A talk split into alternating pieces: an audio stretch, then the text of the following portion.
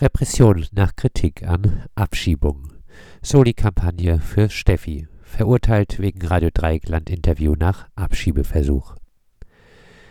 Stefanie wurde kürzlich wegen übler Nachrede verurteilt, weil sie sich in einem Interview mit Radio Dreieckland im November 2020 empört über die Abschiebung pakistanischer Geflüchteter geäußert hatte.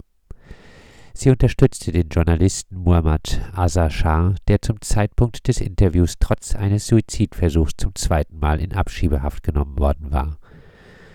Über den pakistanischen Journalisten sagte sie im Interview, er war früher Journalist dort. Er hat auch mitgekämpft äh, mit seinen Reportagen für ein freies Kaschmir.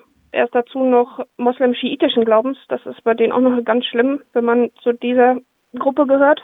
Und damals sind Leute zu ihm nach Hause gekommen, die ihn töten wollten. Er wusste das, er hat davon schon gehört und war Gott sei Dank nicht mehr da. Da war er dann schon auf dem Weg nach Europa.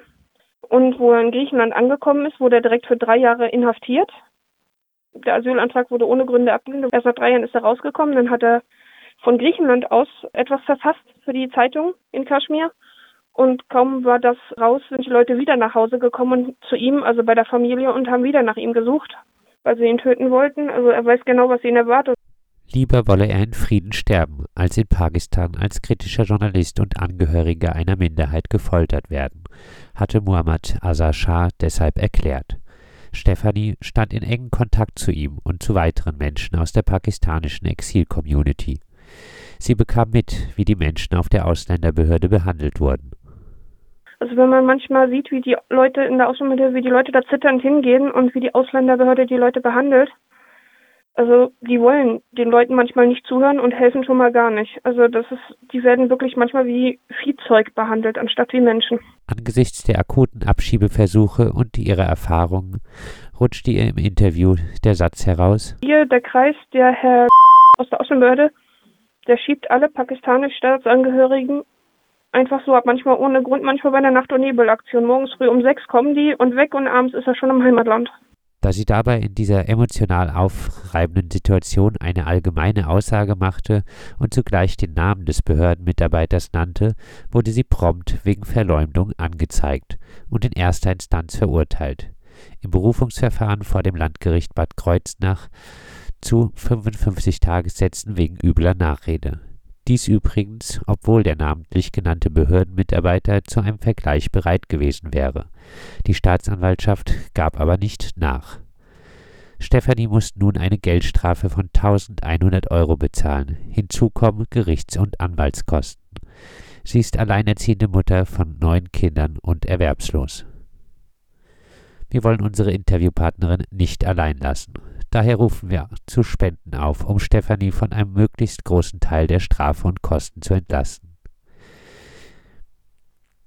Wenn ihr dazu beitragen möchtet, überweist bitte einen Beitrag eurer Wahl an Freundeskreis Radio Dreieckland, IBAN DE 04 6809 0000 0009 3202 02. Verwendungszweck Rechtshilfefonds Prozess Steffi.